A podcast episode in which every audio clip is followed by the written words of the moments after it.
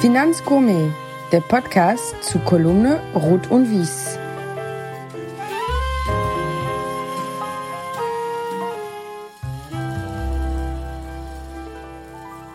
Herzlich willkommen, liebe Edda Schröder, bei meinem Podcast der Finanzgourmet zur Kolumne Ruth und Wies vom Private Banking Magazin. Zuerst mal wie immer ganz herzlichen Dank für das schöne Feedback für die erste Folge der zweiten Staffel. Aber jetzt geht's um dich. Liebe Edda, heute mal ein ganz anderer Start. Ich habe mit einigen lieben Kollegen aus der Branche mich über dich unterhalten. Und ich fange mal mit dem schönsten Feedback für dich an. Ein wirklich guter Mensch.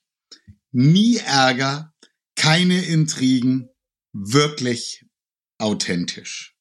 Ich könnte die Aufzählung auch deutlich länger gestalten, aber als ich all diese Attribute gehört habe, habe ich mich noch viel mehr gefreut. Deswegen, bevor wir jetzt loslegen, Edda, herzlich willkommen hier im Podcast. Vielen Dank, Oliver. Danke für die Einladung, dass ich heute hier sein darf. Sehr, sehr gerne. Ich weiß nicht, ob diese Attribute, ob man nicht gleich sagen könnte, langweilig? Fragezeichen. Ist mir eben bei der Aufzählung so ein bisschen eingefallen. Aber darüber reden wir ja gleich noch mehr.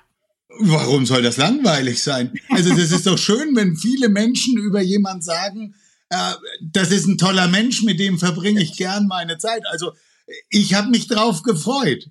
Ja. Bevor wir loslegen, fangen wir direkt mit dem Einspieler an, weil mich das selber so brennend interessiert. Ich glaube, in der vorletzten Sendung oder drittletzten Aufzeichnung hatte ich den Björn Drescher als Gast. Und dem habe ich schon damals schon gesagt, dass du eben zu mir kommst.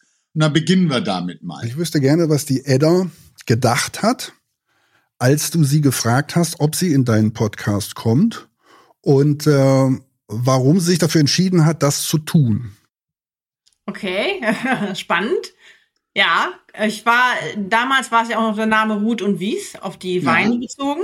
Ähm, da war ich eher so ein bisschen skeptisch, muss ich sagen, weil ich bin kein Weinkenner. Also ich trinke gerne Wein, auch rot und weiß. Da gehen wir nachher nochmal weiter drüber ein, glaube ich.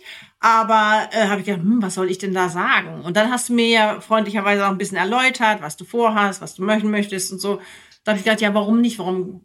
Es kann auch interessant sein. Äh, ich hoffe, ich kann vielleicht ist auch für interessant für andere Menschen, sich das anzuhören, was man zu sagen hat. Ähm, da habe ich gedacht, ja, ich bin neugierig, machen wir das. Ich habe das gerade eben vorher gehört. Wir haben jetzt schon 4000 Zuhörer gehabt. Also es gibt Leute, die sich das Format anhören. Und ähm, du hast gerade schon gesagt, du bist kein Weinkenner. Ähm, das finde ich gar nicht so schlimm, weil gerade die, die kein Kenner sind, die bringen dann die Sachen mit, die sie wirklich gerne trinken. Und das ist eben wahrscheinlich nicht so der klassische Mainstream. Und deswegen, ich sage ja immer, zu einer guten Unterhaltung gehört ein gutes Glas Wein. Mhm. Zumindestens hier im Podcast. Und dementsprechend, bevor wir jetzt über dich sprechen, welchen Wein hast du uns denn mitgebracht? Ich habe äh, mir erlaubt, zwei mitzunehmen, weil es war ja immer Ruth und Wies. Also, wie du ja weißt, bin ich viel in Ländern unterwegs und unter anderem auch in Georgien. Georgien ist eines der ältesten Weinländer der Welt mit einer bestimmten Rebsorte. Das ist die Sapiravi. Äh, mhm. Rotwein mhm. und den mag ich sehr, sehr gerne. Also ich habe mich in das Land als auch in den Wein verliebt. Also den als Rotwein trinke ich sehr gerne. Ähm, bei den Weißweinen, jetzt gerade in der Sommerzeit, mag ich so gerne die Leichtigkeit. Und da gibt es einen Wein, der heißt auch tatsächlich die Leichtigkeit des Seins. Und die, also ein Cuvée aus äh, Chardonnay und Sauvignon Blanc. Und okay. Und äh, die bekommst du ohne weiteres da, wo du wohnst? Äh, lässt du dir die zuschicken? Wo kaufst du die? Ja, den georgischen Wein, den versuche ich mal mitzunehmen, aber da man nach Georgien noch fliegt, ne, mhm. es ist äh, schwer, so viel mitzunehmen, aber es gibt Gott sei Dank mittlerweile auch übers Internet gute Weinhändler, auch hier in Deutschland für georgischen Wein. Also okay. Es wird immer, immer prominenter. Und den anderen kann man auch übers Internet bekommen. Ja, sehr gut. Edda, im alten Format, da habe ich meine Gäste immer vorgestellt und auch versucht, Themen zu finden, die eben kaum jemand weiß. Ich kann dir versichern, das hat mir bei dir wirklich richtig Spaß gemacht, weil ja auch eure Homepage sehr viel Preis gibt über das, was das Unternehmen macht, aber damit ja auch, was du machst. Ich habe sehr schnell äh, bei dir gemerkt, ähm, dein Beruf ist auch definitiv deine Berufung und dein Leben und du verbindest da ganz viel miteinander. Schauen wir mal, ähm, was ich alles gefunden habe und worüber wir dann heute auch, auch sprechen können. Bevor ich mit dir aber auf die Reise gehe, und das ist in deinem Fall dann wirklich keine äh, Redewendung, Edda, bitte in ganz kurzen Zügen, wie beschreibst du dich selber und was zeichnet dich aus? Und jetzt sag bitte nicht, ich bin langweilig. okay, dann lieber was anderes.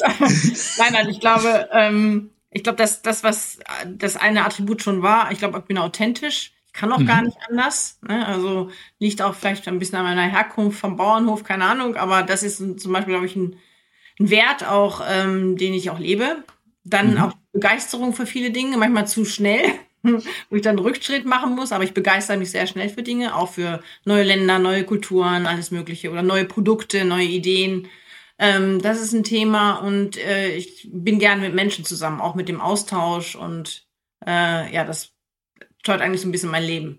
Okay, dann versuche ich mal alles, was ich gefunden habe, bewusst einen Fokus erstmal aufs Berufliche, weil die privaten Sachen, die kommen dann hinten dran. Also dein Büro hast du im Frankfurter Westend. Deine mhm. Karriere in der Vorbranche nimmt im Jahr 2000 wirklich Fahrt auf. Damals warst du als Geschäftsführerin für Schroders in Frankfurt unterwegs. Danach hattest du aber schon genug vom Angestelltenverhältnis. Äh, du verlässt Schroders im August 2006 und gründest damals ähm, deine heutige Firma, die Invest in Vision. 2011 legst du den ersten Mikrofinanzfonds für privat- und institutionelle Anleger auf. Ähm, damit bist du definitiv Vorreiter für diese gesamte ESG- und Impact-Maschinerie, die seit einiger Zeit über uns hinwegrollt. Ich würde sagen, hinwegrollt im Negativen, das, was ihr gemacht habt, wirklich im Positiven.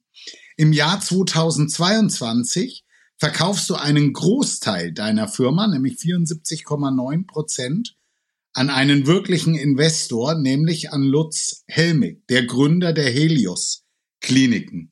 Helmig hat sich bis dato bereits mit seiner FS Holding bei der V-Bank beteiligt und ist Mehrheitsaktionär. Außerdem hat er 2014 auch die Spiekermann-Gruppe in Osnabrück übernommen und etwas länger schon ist er auch am Bankhaus Ellwanger und Geiger beteiligt. Lass uns damit anfangen. Wie kam es zu der Kooperation? Wie hast du den gefunden oder wurdest du gefunden? Nee, ich habe ihn tatsächlich gefunden oder finden lassen, sagen wir es mal so. Äh, ich bin ja auch schon lange in der Branche tätig, sozusagen. Ja, und das ja. heißt doch, dass ich schon nicht mehr die Jüngste bin. Und ich habe mir überlegt, vor ein paar Jahren, das war schon vor Corona, zu sagen, Mensch, wie äh, wie kann ich denn das so gestalten, dass die Firma weiterlebt, auch wenn ich vielleicht mal A, ein bisschen kürzer treten möchte oder mal in den dritten Lebensabschnitt übersteigen möchte. Und ähm, dann so, so eine Trigger war eigentlich auch dieses Geschichte mit Schroders und Blue Orchard. Ich weiß nicht, ob du davon gehört hast. Schroders hat ich weiß gar nicht, wann das war, ich glaube schon 2018, 2017, einen großen Impact-Investor aus der Schweiz gekauft, die heißen Blue okay. Orchard. Und die machen auch mhm. schon Mikrofinanz, die machen aber auch andere Impact-Themen. Und da habe ich gedacht, mir, das könnte auch eine interessante Kombination sein, ne? so um auch Kräfte zusammenzuführen quasi ne? Ja. und zu wachsen in dieser, in dieser Branche, weil wie du eben schon gesagt hast, Nachhaltigkeit ist das Schlagwort schlechthin.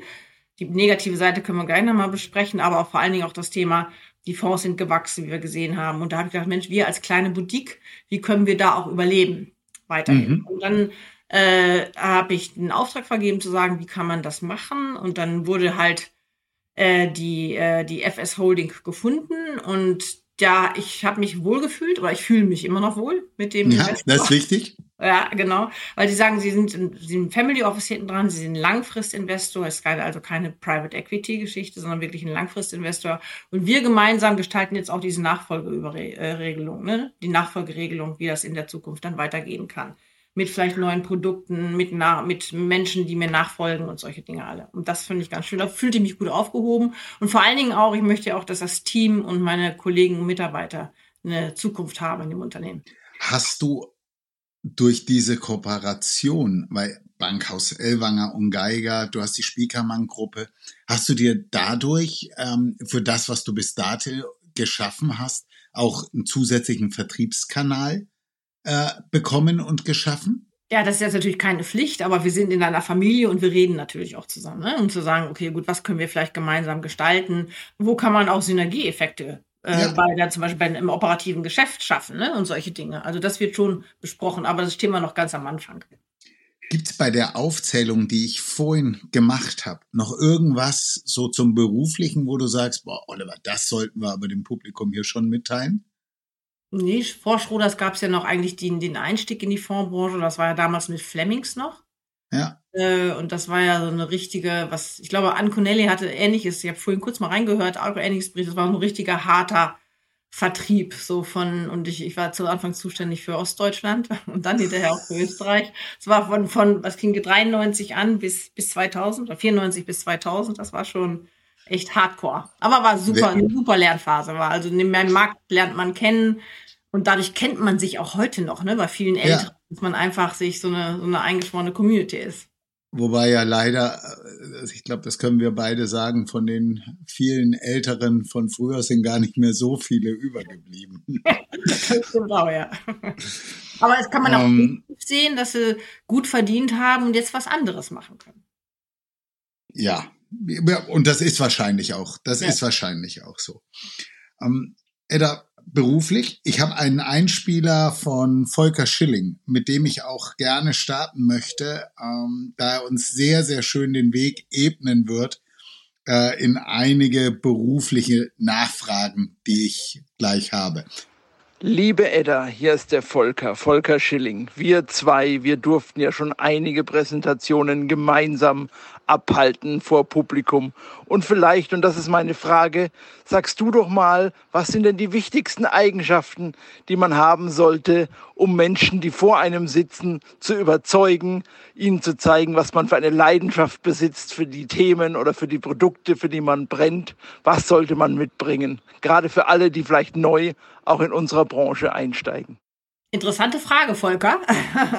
Aber genau, ich glaube, glaube, genau wie du wirke ich das auch, lebe ich das ja auch. Man muss selbst davon überzeugt sein. Ich glaube, dieses, dieses Thema, dieses Wort Authentizität, das kommt immer wieder. Und wenn man das, dann kann man auch wirklich nur Dinge wirklich gut rüberbringen. Und zu sagen, ja, ich bin davon, was ich hier verkaufe, ob das der berühmte Kühlschrank ist oder sonstige Dinge, äh, das ist, glaube ich, das Wichtigste. Wenn du auf deine Zeit 93 bis 2006 zurückschaust und so diesen klassischen Produktverkauf, der damals ja irgendwo hingehen, dieses Chaka und wenn du heute deine eigene Marke und das, was du da tust, verkaufen darfst, wo ist da der Hauptunterschied für dich? Gibt's da einen Unterschied? Ich wollte gerade sagen, ich weiß gar nicht, ob das so unterschiedlich ist. Also man hat ja, klar hat man bei jedem, bei der Fondsgesellschaft, wo man tätig ist, verschiedene Produkte, die man auch anbieten muss. Aber man hat immer mhm. Lieblingsprodukte. Also so geht es ja mhm. auch bei mir. Ne? Es geht ja immer dann dieses Produkt da.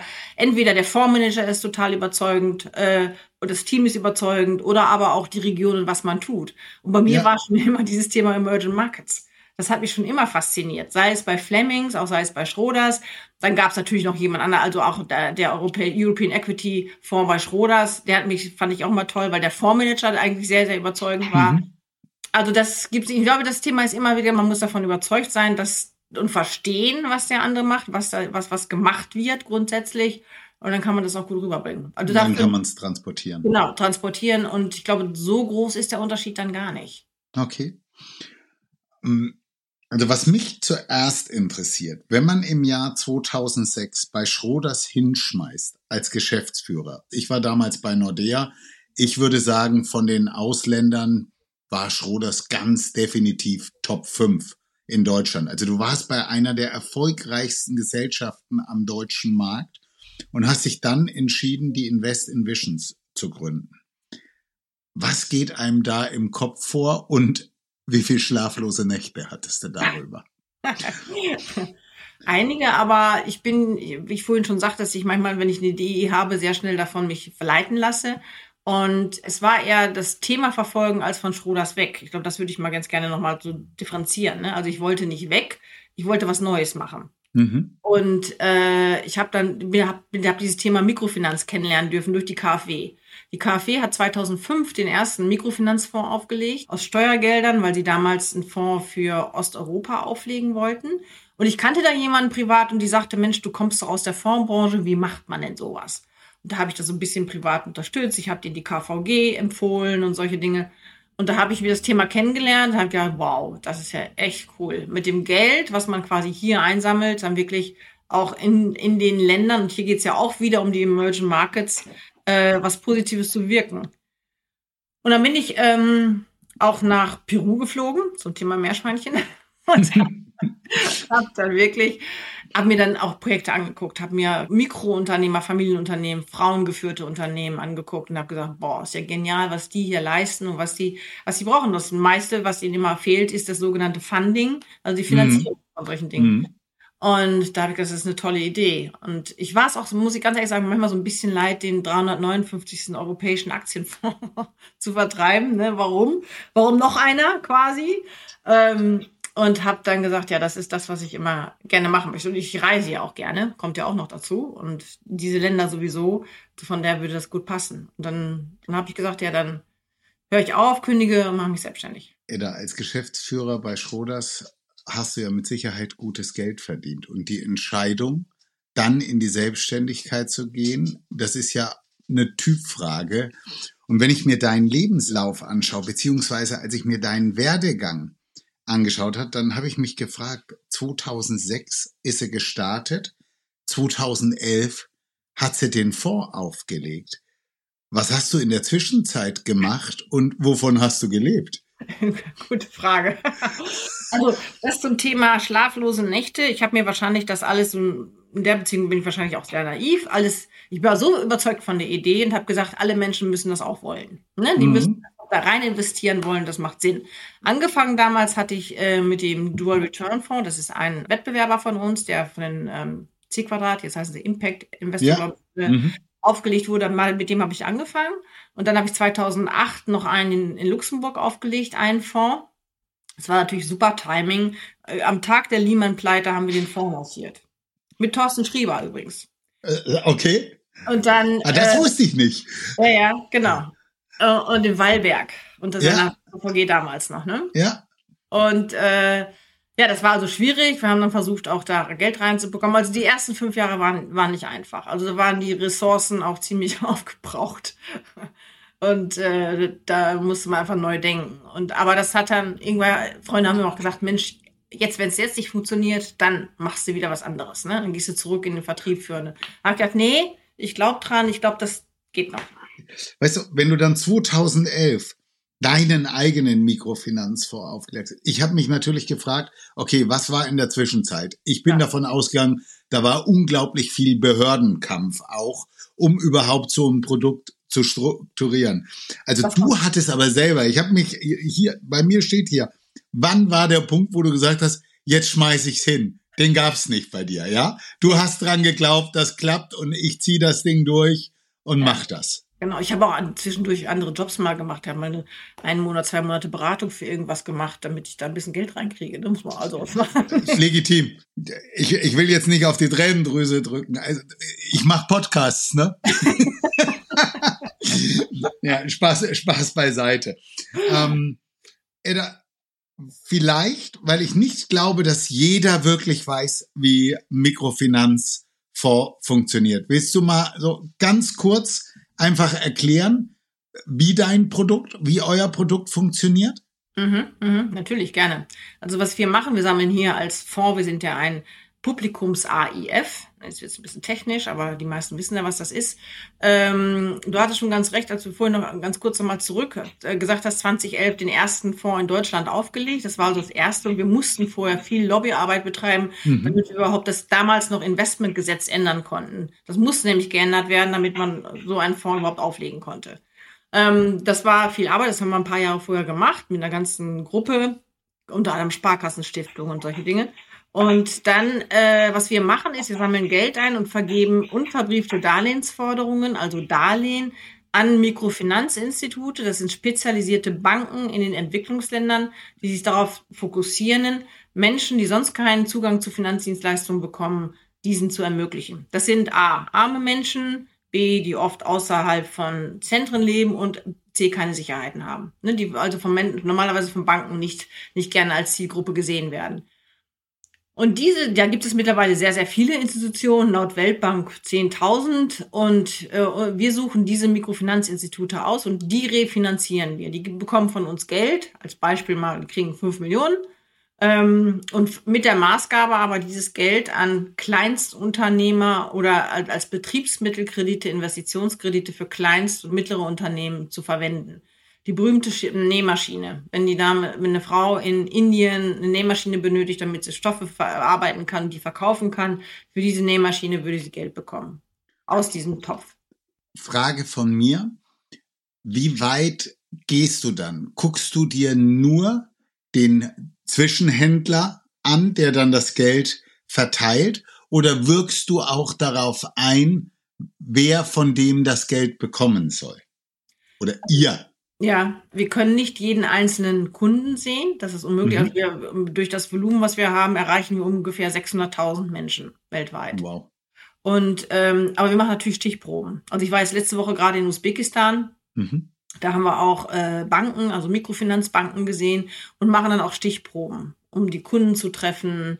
Äh, die teilweise gucken uns die Akten an. Ne? Und äh, in manchen Ländern Jetzt Usbekistan vielleicht nicht, aber in anderen Ländern ist es auch wichtig zu wissen, versteht der Kunde überhaupt, was der macht? Ne? Weiß er, was diese Kreditaufnahme bedeutet? Das heißt, dass er Zinsen zahlen muss. Weiß er, wie viel Zinsen er zu zahlen hat? Wann er das Darlehen zurückzuzahlen hat? Ich meine, ein ganz großes Beispiel ist Kambodscha. Viele Menschen äh, können da nicht lesen und schreiben, aufgrund der Geschichte, aufgrund der ja. Roten Khmer in den 70er Jahren die unterschreiben mit dem Fingerabdruck, aber wissen die dann auch wirklich, was sie machen. Ne? Und sowas müssen wir dann schon prüfen. Und das steht auch in den Darlehensverträgen alles drin. Auch diese ganzen ESG-Ausschusskriterien sind dort aufgeführt. Nehmen wir das Beispiel Usbekistan. Äh, wie hoch ist der Zins? Dort liegt, für so einen Kredit? Ja, der liegt ungefähr bei äh, 26 Prozent. Okay. Aber in usbekischen Som. Das darf man nicht vergessen. Ne? In, der, in, der, Landeswährung mit den Zinssätzen und das gesamte Zinsniveau ist auch höher. Ne? Man bekommt dann okay. auch auf, dem Sparbuch und sowas viel mehr Zinsen als bei ja. uns jetzt noch, auch wenn sie gerade steigen. Ich habe auf deiner Homepage ähm, zwei Schlagworte gefunden, auf die würde ich gerne eingehen. Also, wofür ihr steht. Ihr sagt einmal finanzielle Erträge, aber eben auch soziale Rendite. Für mich ist das im Umkehrschluss das, was eben tatsächlichen Impact ausmacht. Ja. Ähm, macht es dich nicht wahnsinnig, wenn du siehst, welche Stilblüten uns, den Investoren oder euch, den wirklichen Impact-Anbietern, die jüngste Regulatorik beschert hat? Ich will da auch gerne genauer drauf eingehen und versuche das zu präzisieren. Ähm, die ersten Gesellschaften wurden bereits des Greenwashings entlarvt. Äh, andere haben ganz schnell ihre Fonds wieder schnell umklassifiziert. Ähm, das Schöne ist aber an der Stelle, finde ich, dass das Internet ja nie vergisst. Es gibt genügend Beispiele für Anbieter oder Investoren, die noch vor Jahren mit ESG überhaupt nichts zu tun haben wollten und das alles als Humbug abgetan haben. Je näher die Regulatorik kam, desto grüner wurden sie und eigentlich haben sie es ja schon immer gemacht, aber vielleicht eben ein bisschen anders. Ganz schlimm finde ich persönlich, wenn auf einmal ehemalige B- oder C-Promis sich berufen fühlen, für Kapitalanlagegesellschaften das hohe Lied der Nachhaltigkeit zu singen. Und dies wahrscheinlich auch noch für beachtliche Honorare. Edda, wenn wir uns die Regulatorik anschauen, hat die uns am Ende nicht allen einen Streich gespielt mit dem, was wir jetzt haben? Weil wenn die schlimmen schwarzen Schafe auf, oder die schlimmsten schwarzen Schafe jetzt auf einmal grün sind, das kann doch nicht sinnstiftend sein. Dann kommt immer die grundsätzliche Frage, was ist denn überhaupt grün? Ne? Also wir sind ja Grün spricht ja auch für ökologische Nachhaltigkeit. Ja. Die Nachhaltigkeit geht ja weiter. Ich meine, wir sind, wir betreiben keine ökologische Nachhaltigkeit, wir machen die soziale Nachhaltigkeit. Mhm. Da passen wir in dieses Muster EU-Taxonomie zum Beispiel noch gar nicht rein. Mhm. Es soll ja auch eine EU-Taxonomie für die soziale äh, äh, Ausrichtung geben, aber die ist noch im Entwurf, liegt in dem Entwurf vor, die gibt's noch gar nicht.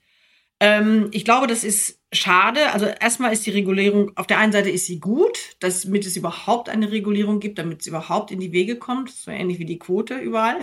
Ja. Aber auf der anderen Seite wird es absolut überstrapaziert in meinen Augen. Die EU-Taxonomie haben wir, wir haben die Offenlegungsverordnung, wir haben BaFin-Rundschreiben, wir haben alles Mögliche. Es passt nicht ineinander, die Räder greifen nicht ineinander, sodass man davon wirklich einer einheitlichen Definition ausgehen kann. Und das ist das Schlimme. Und am Ende des Tages redet ja jeder, spricht, ist es eine Wertevorstellung für jeden, auch für jeden Investor. Was ist mir wichtig? Atomkraft ist mir vielleicht, äh, akzeptiere ich, dafür, weil es eben keinen CO2-Ausschluss hat. Ne? Also was, da gibt es sehr, sehr unterschiedliche Meinungen. Und ähm, das ist schwer unter einen Hut zu bringen. Und das nutzt, Anführung, ich sag mal ein bisschen, benutzt natürlich auch Anbieter aus, dass das mhm. nicht klar definiert ist und man immer wieder das anders sagen kann oder anders definieren kann. Wir, wir sprechen ja immer für dieses Thema Nachhaltigkeit als auch Impact. Und da haben wir zum Beispiel sehr viel auch, auch publiziert und zu sagen, Leute, überlegt euch ganz genau, ob das wirklich Impact ist. Das ist letztlich die Königsklasse. Man spricht ja immer von Artikel 9 und Artikel ja. 8 aus. Und viele Neuner sind runtergeschraubt auf 8, was mich absolut Sinn macht, weil als Aktienfonds habe ich keinen direkten Impact. Als gelistete Aktie verkaufe Correct. ich eine Aktie an der Börse, äh, und da ist der AG egal, wem die Aktie gehört. Da wirklich gar nichts. Ne? Korrekt. dann ist es Private Equity oder Private Debt, also wo ich wirklich auch was bewirken kann. Mhm. Wir, wir machen Anführungsstrichen Private Debt. Wir sind auch keine Eigentümer der Mikrofinanzinstitute, denen wir das Geld geben. Hm. Trotzdem können wir es beeinflussen, weil sie sind von uns schon, es besteht schon eine Abhängigkeit. Ne? Wir können schon sagen, wir investieren auch nicht immer, wo es nicht stimmt. Auch in Usbekistan haben wir ein Institut abgelehnt, weil die Governance nicht stimmte. In Kambodscha mhm. haben wir mal eins abgelehnt, weil die, die Kreditprozesse nicht stimmten. Das heißt, die Kunden automatisch in eine, in eine Überschuldung gekommen wären. Also das gucken wir uns schon genau an. Und das ist ein Impact, den wir leisten können wenn ich mir eure Seite anschaue und mir dann, äh, ich, ich habe vorhin gesagt, das ist für mich tatsächlicher Impact. Wenn ich mir aber anschaue, was die Fondsindustrie bei den Achterfonds draus gemacht hat, für mich ist ESG, wenn wir das so nennen wollen, und das Thema 8 oder 8 plus, das ist ja nur noch ein Commodity. Wer es nicht hat, äh, hat irgendwas falsch gemacht. Also das ist fast so wie eine Währung, ob es jetzt Dollar oder Euro ist für den Vorpreis ist halt ein Acht davor. Und ich frage mich, wo da der Mehrwert für den Kunden ist. Und ich würde mich total freuen, wenn unsere Industrie, allein mir fehlt der Glaube, dazu kommt, also dieses Thema Nachhaltigkeit eben wirklich dazu kommt, ob der Kunde einen Impact mit seiner Anlage haben möchte. Und alles andere bitte, das hat nichts mit Nachhaltigkeit zu tun, weil das sind, es sind so breit gesteckte Felder und äh, als erstes waren Waffen natürlich nicht unter Acht, dann äh, kam der Krieg und auf einmal haben wir gemerkt, hu, aber Waffen könnten vielleicht doch sinnvoll sein. Dann kamen die Schweden und wollten das unbedingt. Äh, was hat das für mich? Also ich tue mir da unglaublich schwer und würde mich selber sehr freuen, wenn wir das Thema Impact viel weiter nach vorne bringen. Aber wenn wir uns das anschauen, da gibt's halt wirklich nicht viele, die da wirklich Gutes leisten und was haben. Das, das, das Thema ist allerdings, dass die große Masse an Geld ja nicht in den Private Debt und Private Equity Bereich geht. Die, die ja. große Masse an Geld, wo man was bewirken kann, geht in gelistete Aktien und Renten.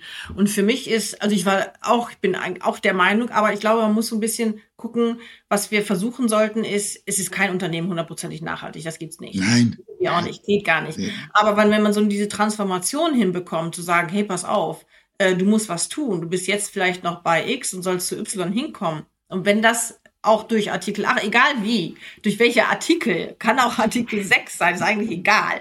Aber wenn ja. es geschafft wird, dass da was passiert, in diesen Unternehmen, äh, dass sie eben, keine Ahnung, Energie sparen, was weiß ich alles machen, ne? dann, äh, dann ich glaube, hat man schon was erreicht für die Zukunft. Wir haben jetzt mehrmals über Impact gesprochen. Wenn du heute siehst, wie die letzte Generation für ihre Dinge einsteht und es dann beinahe passiert wäre, dass auch noch ein Fondsanbieter die Strafen für die letzte Generation bezahlt hätte. Wie denkst du darüber? Ist das noch sinnstiftend? Ich denke mal, so eine Art revolutionäres Dasein ist wichtig, dass man mhm. aufbringt. Ich meine, woher kommt die ganze grünen Szene? Ne? In den 70er ja. Jahren oder 60er Jahren, da fing es ja eigentlich so ein bisschen an. Dass ohne dem wären wir nicht da, wo wir heute sind. Also von mhm. daher ist so, die Methoden wage ich so ein bisschen zu bezweifeln. Also ein Picasso, ich sag mal, ich weiß nicht, welches Bild das war, zu bemal, zu, zu beschmieren, hat nichts damit zu tun, muss man ganz ehrlich sagen. Also das kann ich auch nicht nachvollziehen, finde ich auch nicht gut, muss ich sagen. Oder was mich noch interessiert, bei einem Mikrofinanzfonds wählt man da bewusst die SDGs aus, denen man sich verschreibt? Und wenn ja, welche waren das bei euch? Wenn nein, lass uns einfach weitermachen. Wir, wir, wir wissen ja schon, was wir erreichen können. Ich meine, wir könnten ja theoretisch auch hingehen und sagen, wir erfordern alle 17 SDGs. Ne? Kann man sagen, wir geben Darlehen an Menschen in Entwicklungsländern. Dafür kann ich mhm. Bildung fördern, kann, keine Ahnung, vielleicht Wasser äh, fördern, was sonstige Dinge. Aber wir sagen, dass wir wirklich machen ist, und das ist auch das Ziel von Mikrofinanz, das ist ja auch dargelegt, sage ich mal, die Förderung von Frauen. Das ist ja ein ganz großes Ziel, finanzielle Unabhängigkeit von Frauen fördern. Ja überhaupt die Armut bekämpfen wollen in den Ländern, Wirtschaftswachstum erreichen, äh, Arbeitslosigkeit, ähm, Arbeitsplätze schaffen, so rum. Also diese ja, ja. sind eigentlich das, was wir wollen. Ne? Und das können wir auch konkret darlegen. Also alles andere ist schwer zu messen. Und Impact muss man halt auch messen. Ich meine, wir müssen es am Ende des Tages ja auch sagen. Korrekt. Was habt ihr denn jetzt damit erreicht? Wir machen es im Moment damit, dass wir sagen, wir erreichen so und so viele Menschen durch das Fondsvolumen. Wir haben eine durchschnittliche Kreditrate an die Endkreditnehmer von 1400 Dollar im Schnitt. Ja. Äh, wir erreichen so und so viele Frauen. Das machen wir, das können wir, 80 also Prozent des Portfolios sind Frauen, die erreicht werden mit den Darlehen.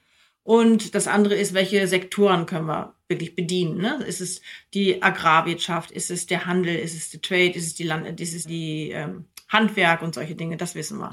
Ey, das mag eine total dumme Frage von mir sein die 80 Prozent Frauen, ist das, weil ihr euch dem verschrieben habt oder weil im richtigen Leben in den Ländern, in denen ihr unterwegs seid, es für eine Frau viel schwieriger ist, über einen anderen Weg einen Kredit zu bekommen?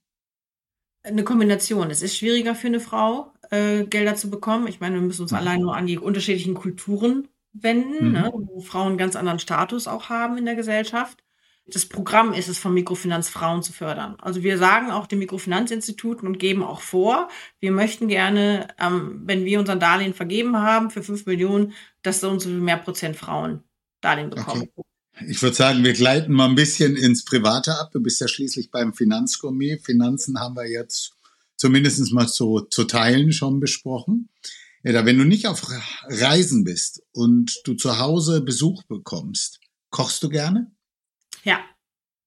Koch gerne, ja. Ich, ich habe mir sogar sagen lassen, dass du sehr, sehr gut kochst, aber leider viel zu wenig Zeit hast, für die Leute gut zu kochen. Stimmt, ähm, ja. was bereitest du denn super gerne für deine Gäste vor? Das kommt immer drauf an. Also es kommt ein bisschen auf die Jahreszeit an. Ne? Ich versuche da so ein bisschen auch was, was es gerade so gibt, sozusagen. Also jetzt äh, Jetzt im Moment, im Sommer würde mir jetzt erstmal nur erstmal ein Salat einfallen mit irgendwas schönem Fischigem oder sowas. Im, Im Winter dann eher auch mal wild oder, also ich bin nicht mhm. Vegetarierin, wie man hört, ne? Mhm. Mhm. Also ich genieße das aus und ich meine, ich, man bekommt auch immer so schöne Anreize. Klar, ich habe Kochbücher aus allen Ländern, jetzt von Georgien gerade mitgebracht, Usbekistan. Wir haben super gut gegessen in Usbekistan. Da kann man schon unterschiedliche Anreize und Ideen finden. Du gehst einkaufen am Markt und lässt dich inspirieren? Ja, was da so liegt. Genau. Ich sage immer, Kochen fängt beim Einkaufen an. Ja, genau. Ähm, so toll, ja. So, meine Informanten haben mir gesteckt, dass du oft Ideen von deinen unzähligen Reisen mitbringst. Kürzlich warst du, wie du gerade gesagt hast, in Usbekistan. Erzähl mal, was gibt's denn da überhaupt zu essen? Ich bin mir sicher, das wissen die allerwenigsten Menschen. Was, geht, was kommt da auf den Tisch? Also ich hab, wir haben uns gefühlt teilweise wie in Tausend und einer Nacht. Also okay. die Tische sind so präsentiert, auch mit Vorspeisen. Das ist ein Land mit, ist ein Agrarland mit unheimlich viel Früchten. Du findest ja. dort Aprikosen, Kirschen, gab's alles auf den Tischen, Mangos, alles Mögliche. Das wurde dann so präsentiert mit Nüssen. Bekannt für Trockenfrüchte und Nüsse. Das Land. Okay. Ähm, das wird dann schön präsentiert und dann alles frisch wie Gurken, wie Tomaten, wie Koriander, wie Petersilie, also all diese Kräuter dazu. Ähm, dann gibt es ja viel Fleisch, also kein Schweinefleisch, ja. aber alles ja. andere, Lamm. Uns wurde auch Pferd präsentiert. Ähm, hm. Ja, dann muss man eine Hampel, Rind, viel Rind, aber sehr, sehr, sehr, sehr lecker und sehr interessant mit, mit Soßen, Hummus oder auch so Joghurtsoße. Ja. Also ganz toll. Gehört bei dir zum Essen auch immer ein gutes oder meistens ein gutes Glas Wein? Ja, eigentlich immer. Sehr schön, sehr schön. Äh, Usbekistan, was steht denn da? da Gab es da Wein? Da gab's Wein, aber den mochte ich nicht so gerne, muss ich gestehen. Aber äh, da, da gab's, ach, da gab's natürlich Wodka. ja, klar.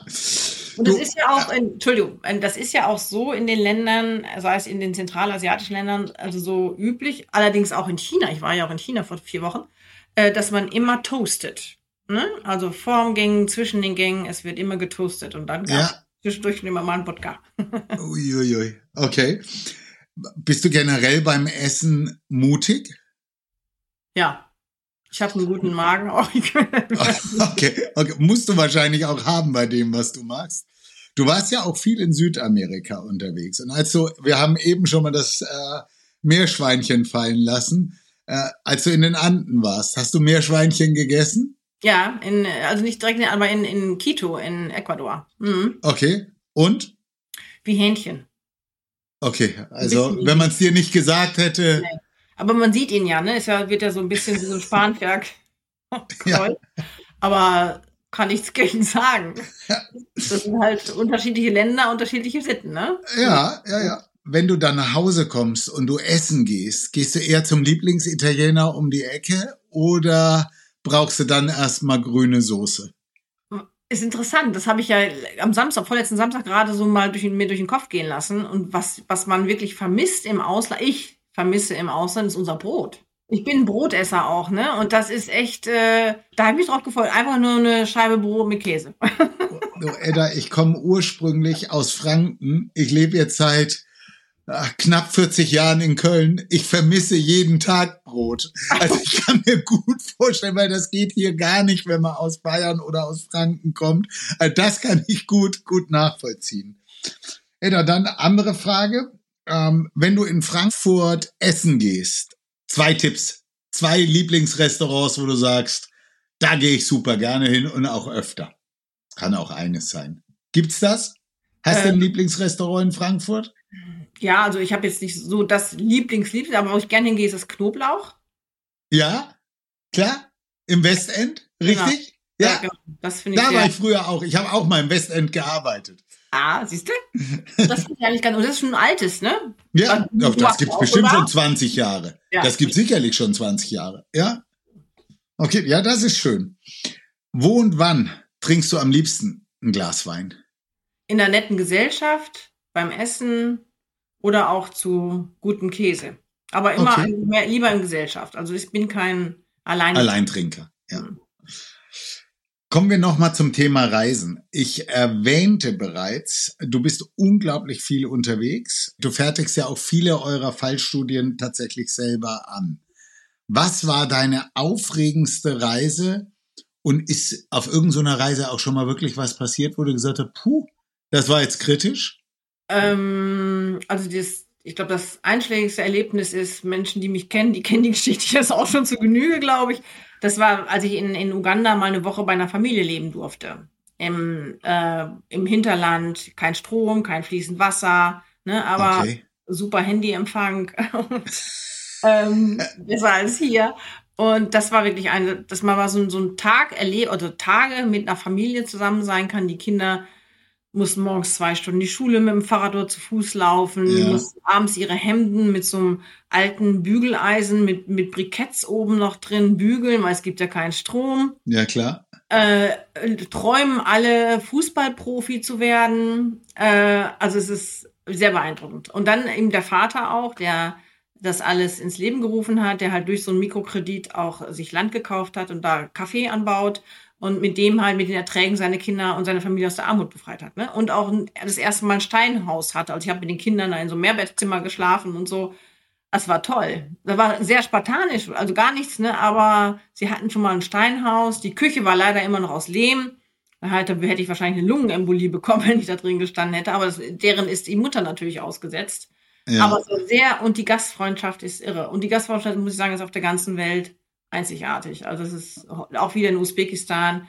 Gut, man darf nicht naiv sein, weil die wissen ja alle, wir kommen mit Geld. Punkt. Ne? Also das muss man einfach auch immer berücksichtigen. Äh, aber nichtsdestotrotz sind die Menschen sehr, sehr offen. Und ja, und da, genau, das war für mich das, also wirklich so ein, so ein wirklich tolles Erlebnis. Ein anderes Erlebnis war eher die Reise nach, in, in, nach Tadschikistan, musste ich über, über Moskau und von Moskau nach Kasachstan und von Kasachstan nach Tadschikistan. Und in Kasachstan haben sie mich erstmal 24 Stunden in so einem kleinen Raum festgehalten nachts, weil ich versehentlich, ich musste, sollte äh, aus dem Transferbereich raus und hatte kein Visum für Kasachstan.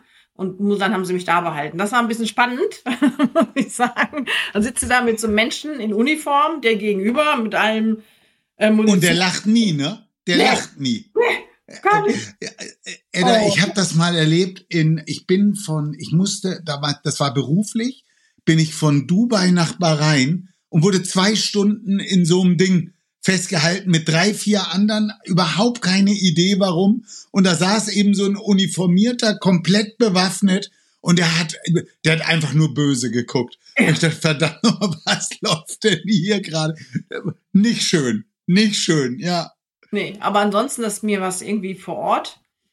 Ähm, nee. Mm -mm.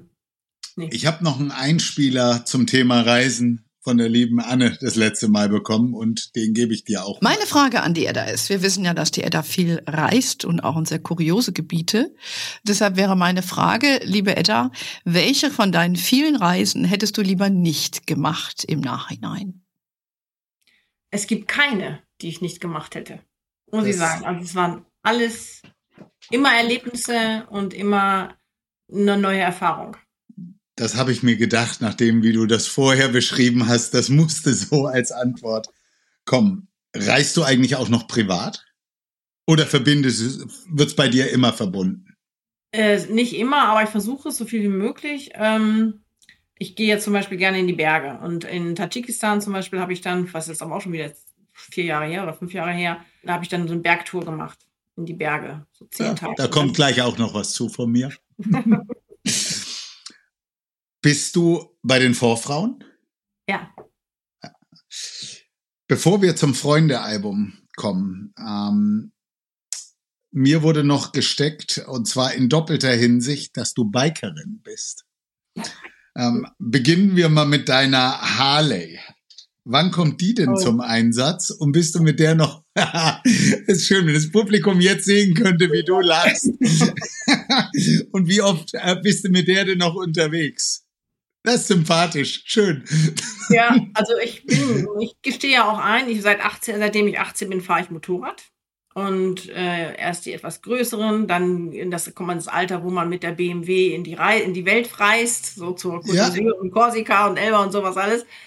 Ja, und dann sage ich mir, okay, jetzt will ich ein bisschen bequemer oder ein bisschen cooler werden. Und dann kam die, aber es liegt auch immer am Freundeskreis. Ne? Ich habe auch einen Freundeskreis, die fahren alle Harley.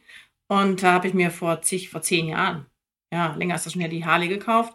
Leider steht sie jetzt mehr rum. Ja. Ähm, A ist ein zwei Dinge, glaube ich. Einmal kann ich das zeitlich, aber auch dieses Thema Nachhaltigkeit macht mir schon, möchte ich nicht, also beschäftigt mich Einfach auch, nur rumfahren. Genau, man kann nicht nur eben mal so rumfahren. Und ja. auf der anderen Seite, wie gesagt, Zeit ist beschränkt und dann auch das Wetter, das gute Wetter ist beschränkt. Was mache ich dann? Gehe ich das andere biken? Ja, also, kommen wir gleich. Wandern oder Motorradfahren. Und dann fällt das Motorradfahren im Moment unter den Tisch. Aber ich wollte es auch noch nicht verkaufen. Irgendwie ist es so ein nostalgisches Gerät und frisst nicht viel Brot. Von daher. Ja, gut so. Sag mal, was hat dich denn gereizt, mit der Harley zu einem Harley-Treffen zu fahren? das ist einfach cool. Also ich finde da die, ich finde, das ist, es gibt ja dieses berühmte Harley-Treffen in Hamburg, die Harley ja. Days. Ne? Und ähm, das ist einfach toll. Es ist, ist ein Riesen-Event. Da sind, klar, stellen sich alle zur Show und sind alle die Größten, die Besten, die Tollsten. Aber irgendwie ist es auch cool und das ist, hat Spaß gemacht. Okay. Und ist eine große Party dann auch, ne? Bist du mit dem Thorsten Schrieber schon mal gefahren? Nee, fährt ja auch, wusste ich gar nicht. Ja, das ist auch, das ja, steht mager. Und nächste Frage, hast du auch eine Kutte? Nein. okay, Gott, dann kommt, dann kommen wir jetzt zu der anderen Bikerin. Klar, du fährst mit dem Fahrrad ins Office, also das erwarte ich jetzt einfach mal. Wie weit ist das? Zwölf Kilometer und das ist eine schöne Strecke am Main lang. Ja, cool, cool. Ich habe aber auch gehört, dass du leidenschaftliche Mountainbikerin bist und auch viel Rennrad fährst. Ähm, machst du richtige Trails? Ähm, beim Mountainbike nicht wirklich, also dann bin ich keine MTBlerin. Das Ja. nicht. Äh, dann liebe ich lieber so die lockeren Geschichten durch den Wald. Ähm, beim, beim Rennradfahren, da machen wir schon eher größere Touren. Dann. Und wenn du, das wäre tatsächlich meine nächste Frage gewesen. Du machst das in der Gruppe. Ja, also wir machen es meistens mit ein paar Leuten und ich bin auch in so einem Radverein hier in der Nähe von Frankfurt und Cool. äh, da kann man dann in der, tun, man tut sich dann zusammen und sagt, Mensch, wir sind jetzt fünf Leute oder zehn Leute und dann fahren wir mal eine Runde. Zum Thema Abspann. Hast du eben schon gesagt, du bist auch begeisterter Wander- beziehungsweise Bergmensch. Aber du bist auch Adventure-Fan, würde ich sagen. Du hast ein Survival-Training in Kanada gemacht, schon ein bisschen her. Und wenn die Info richtig ist, du hast in Afrika den zweithöchsten Berg bestiegen. Ist das korrekt? Ich weiß nicht, ich dachte immer, der Kilimanjaro wäre der größte. Okay, ich wusste nicht, dass es der ist. Man Ja. hat mir, äh, okay, gut, du, du auch die Geschichte dazu, die man mir gesagt hat. Ich habe keine Ahnung, ob es stimmt. Du bist einfach hochgegangen, ne? Du bist dahin und bist hoch. Da war nix Basecamp und das ganze Gedöns, sondern Ja, das stimmt nicht. Also war beim, beim Kilimanjaro war das schon so, aber es gibt einen anderen Berg. Das war der, äh, der ist noch größer höher als der Kilimanjaro. Das ist der Cotopaxi in Ecuador. okay. Ähm, da hatte ich überhaupt keine Ahnung. Da bin ich, habe ich, da war ich eine Woche zum Sprachtraining ja. und dann äh, hatte ich Silvester nichts vor und dann habe ich gesagt, ach komm, da, da war ein Aushang von einem Bergführer, man kann da hochgehen. Da dachte ich, das ist doch cool. Gehe ich da hoch oder hatte ich nicht überhaupt keine. Und das war echt heavy. Also das war, war meine erste Erfahrung mit so einem hohen Berg, aber es war seitdem bin ich auch. Du gefallen. Okay. Survival Training äh, in Kanada, wie lief das ab? Ja, das war auch eine ganz tolle Erfahrung. Da waren wir mit äh, elf Leuten und haben uns dann durch, mit so einem Wasserflugzeug abbesetzen lassen in der, in der Nähe von, also bis Edmonton und dann in, dem, in die Wildnis. Und dann waren wir mit elf Leuten, ich glaube, 21 Tage unterwegs, haben auch keine anderen Menschen gesehen. Bären haben wir viele gesehen und dann mussten wir uns selbst ernähren. Ne? Wir hatten ein bisschen was dabei, aber wir mussten uns ernähren. Wir hatten Tonnen auf den Rücken, keine Rucksäcke, weil die Tonnen müssen wir dann immer nachts in die, in die Bäume hängen, damit die Bären die nicht aufmachen. Ähm, Und das war auch eine interessante Gruppenerfahrung. Ne, wenn man wirklich so lange und auch es gab ja auch Situationen, die nicht so gut waren. Wir sind gekentert beim mit, mit, mit dem Schlauchboot und so solche Dinge, ne? Da, oder die Bären standen auf einmal vor einem und so. Das war schon interessant, wie dann eine Gruppe reagiert. Das war spannend. würde ich sagen, dann kommen wir jetzt zum Freunde-Album. Also weißt schon, wie damals in der Schule, ne? Lieblingsfarbe und so weiter. Äh, du kannst ganz schnell antworten, du kannst weiter ausholen, wie du, wie du möchtest. Dein Lieblingsland? Usbekistan. Wow. Dein Lieblingswein? Äh, das war Peravi. Dein Lieblingslied? Äh, Notbush. Tina Turner. Ja, voll ekelig. Da bin ich jetzt gespannt mit dem, was du alles schon erlebt hast, was da jetzt kommt. Voll eklig. Also finde ich, das hört sich jetzt ganz böse an, so erbrochenes. Uah. Ja, kann ich gut nachvollziehen, ist es. Und was ist voll peinlich? Oder was ist dir voll peinlich? Mm, voll peinlich, von einer, von einer großen Gruppe zu stehen oder, oder präsentieren zu können und nicht präsentieren zu können. Okay. Was möchtest du noch erleben? Da bin ich jetzt auch gespannt, weil du hast, glaube ich, so viel schon erlebt. Gibt es irgendwas, wo du sagst, auf dem Berg will ich noch oder das will ich? Also da gibt es viele, aber es ist nicht so, dass ich noch irgendwas erleben muss, weil ich kann so dankbar sein, dass ich schon so viel machen Ja. durfte äh, und machen gesehen konnte. Na klar hat man immer Wünsche, wo man noch gerne hin möchte, ne? Aber das ist nicht sage, dass das muss ich jetzt unbedingt noch erleben. Nee. Edda, ich gehe ganz kurz vom Freundebuch weg und bleib aber beim Buch. Der ähm, Georg von Wallwitz, der hat mal eine Frage gestellt für meine Gäste, welches Buch man denn selber gerne schreiben würde. Hast du mal drüber nachgedacht, über all das, was du da erlebt hast, das mal zu Papier zu bringen? Interessanterweise habe ich jetzt nach Usbekistan da wieder drüber nachgedacht, weil ich einfach, äh, ich bin immer wieder überrascht, wie wenig Menschen von anderen Ländern wissen. Ja. Und einfach so, so ein bisschen mehr Offenheit und das irgendwie so rüberzubringen. Mensch, guckt euch das doch einfach mal an. Äh, sieht so aus, ist so, Vorurteile, ja. Ne? Und Das finde ich eigentlich ganz interessant, das zu machen. Wem würdest du mal gehörig die Meinung geigen wollen? Politikern. Was hättest du gerne erfunden? Irgendwie ein Brennstoff ohne irgendwelche Schäden. Mhm. Mhm. Für wen würdest du gern mal kochen? Bedeutet natürlich, wenn der zum Kochen kommt, hast du den auch da sitzen und kriegst die Möglichkeit, mit dem anschließend gemeinsam zu essen und dich zu unterhalten. Also das ist ja das Gesamtpaket. Gibt es da irgendjemand? Obama. Barack, Barack Obama. Obama. Ja. Was würdest du dafür geben, wenn du am Vorkongress mal im großen Saal vor vollbesetzten Stühlen vor Publikum zu stehen und das ganze Thema Mikrofinanz näher bringen zu können? Und der Saal ist wirklich voll. Lächeln. okay. Ach, dann hat man es geschafft, oder? Ja, Wenn die Leute, ich, Mhm. ich finde dieses, ich finde dieser, dieser Vorkongress, es gibt ja so ein paar Möglichkeiten, den Saal voll zu machen. Du kommst mit einem Promi, da kannst du selber nichts für und dann hast du einen Herdentrieb. Bringst Dieter Bohlen mit, ja, dann stehen die Leute sogar noch da. Was zahlt auf dich ein? Naja, du kannst zumindest sagen, ich habe den da hingeholt und die Leute sehen deine Marke. Gut oder schlecht, keine Ahnung. Genau. Aber wenn die kommen, weil du da stehst, weil du über Mikrofinanz sprichst und der Saal ist voll, dann- ich finde, dann hat man es geschafft. Ja, schon, das muss ein, ich kann mir das hier gar nicht vorstellen. Ich, ich denke immer, ich denke mir, ich erzähle das schon so viel, das interessiert überhaupt keinen mehr. Ne? So denke ich manchmal, denke ich immer, mein Gott, ich, man, in den letzten über 16 Jahren habe ich ja viel Präsentation zum Thema Ja. gemacht und da denke ich immer mit, das müssen doch eigentlich jetzt alle wissen. Aber Ja, nicht, nee. nee. In welcher Stadt wärst du gern geboren? Nein, in der ich geboren bin. Das ist? Das ist Minden, also Minden das Krankenhaus, aber in meinem Ort, wo ich aufgewachsen bin, da bin ich auch gerne aufgewachsen. Das ist Gut. Gibt es irgendwas, wovor du Angst hast? ja schwere Krankheiten. Da habe ich Angst. Okay. Letzte Frage, die mag ich immer ganz besonders und das finde ich jetzt bei dir auch total spannend. Wenn du ein Tier wärst, was wärst du? Ein Gepard. Weil? weil schnell, elegant, aber auch zurückhaltend. Ne? So, dass diese Kombination finde ich gut. Ich durfte letztes Jahr im Dezember, also Jahreswechsel, mit meiner Tochter Neugeborene Gepard-Babys sehen. Nee, das ehrlich? war's, es war so unglaublich. Ich glaube, das wird meine Tochter nie vergessen. Es wird die nie vergessen. Es war wirklich unglaublich.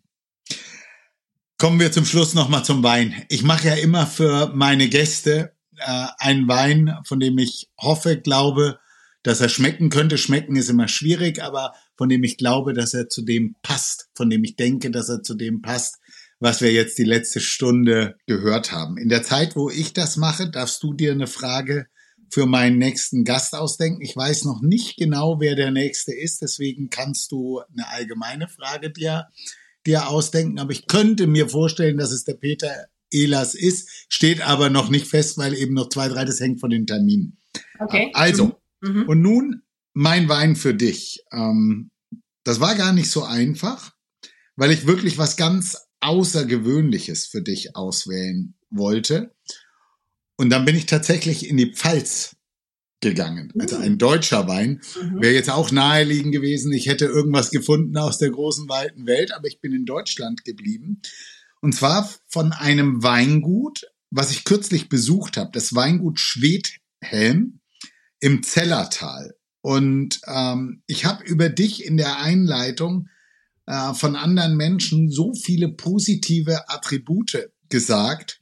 Und das trifft auf die beiden, die den Wein machen und vor allem auch auf deren Vertriebler. Weil ich habe da geklingelt, die hatten zu, der hat aber aufgemacht. Und dann hat er sich ganz viel Zeit genommen und ich und dann kam auch noch kamen die Jungs noch dazu. Das war so sympathisch und habe ich gedacht, na, da habe ich auf jeden Fall schon mal eine Brücke. Und dann, ähm, die gehen total außergewöhnliche Wege. Und das hat mich eben auch wieder an dich erinnert, weil 2006 hinzuschmeißen und zu sagen, ich mache das und ich zieh's durch und ich schmeiß das nicht hin äh, beim ersten Gegenwind. Und so sind die auch ein bisschen. Und mein Wein für dich, der heißt Pulverhaus. Pulver. Das ist eine Cuvée Ist super selten. Also allein, als ich den getrunken habe, ich gesagt, wie kommt man auf die Idee, die zwei Weine überhaupt zu küvettieren? Und ich war dann total begeistert. Das ist eine Cuvée aus St. Laurent und Spätburgunder. Ist mein Lieblingswein, Spätburgunder. Den würde ich eigentlich nie küvettieren wollen, weil, und ich war hin und weg. Bis in die 50er Jahre wurde die Parzelle tatsächlich, daher kommt auch der Name, als Schwarzpulverlager genutzt, Nein. weil die dort eben immer Sprengungen machen mussten und so weiter. Daher ja. eben auch der Name. Und also das ist so einzigartig, dieses ganze Projekt. Und ich finde, dass das, was du machst, eben auch einzigartig ist. Und deswegen war ich der Meinung, das ist mein Wein für dich. Den solltest du unbedingt, ich habe es auch hier hingeschrieben, nicht probieren, schließt sich fast aus. Also du solltest gucken, ob du ihn bekommst. Ein Traum, ein Traum. Wunderschön zu trinken. Super, das informiere ich gerne aus. Vielen Dank und danke für die tolle Beschreibung. Edda, das war mein Wein für dich. Was ist denn deine Frage für den nächsten Gast? Wer immer das auch sein wird, ähm, ich würde gerne wissen, ob derjenige im beruflichen Umfeld Ziele hat, die er erreichen wollte, die er erreicht hat äh, oder überhaupt die Ziele gesetzt hat. Und ja, du, Edda, was soll ich jetzt sagen? Ähm, super schön. Ich hoffe, das war auch für dich sinnstiftend, was wir die letzte Stunde hier gemacht haben. Mir hat's total Spaß gemacht. Ich hoffe, dass es unseren Gästen richtig Spaß gemacht hat, unser Gläschen Wein miteinander. Herzlichen Dank dir. Vielen Dank, Oliver. War schön. War eine tolle, tolle Erfahrung mit dir. Danke.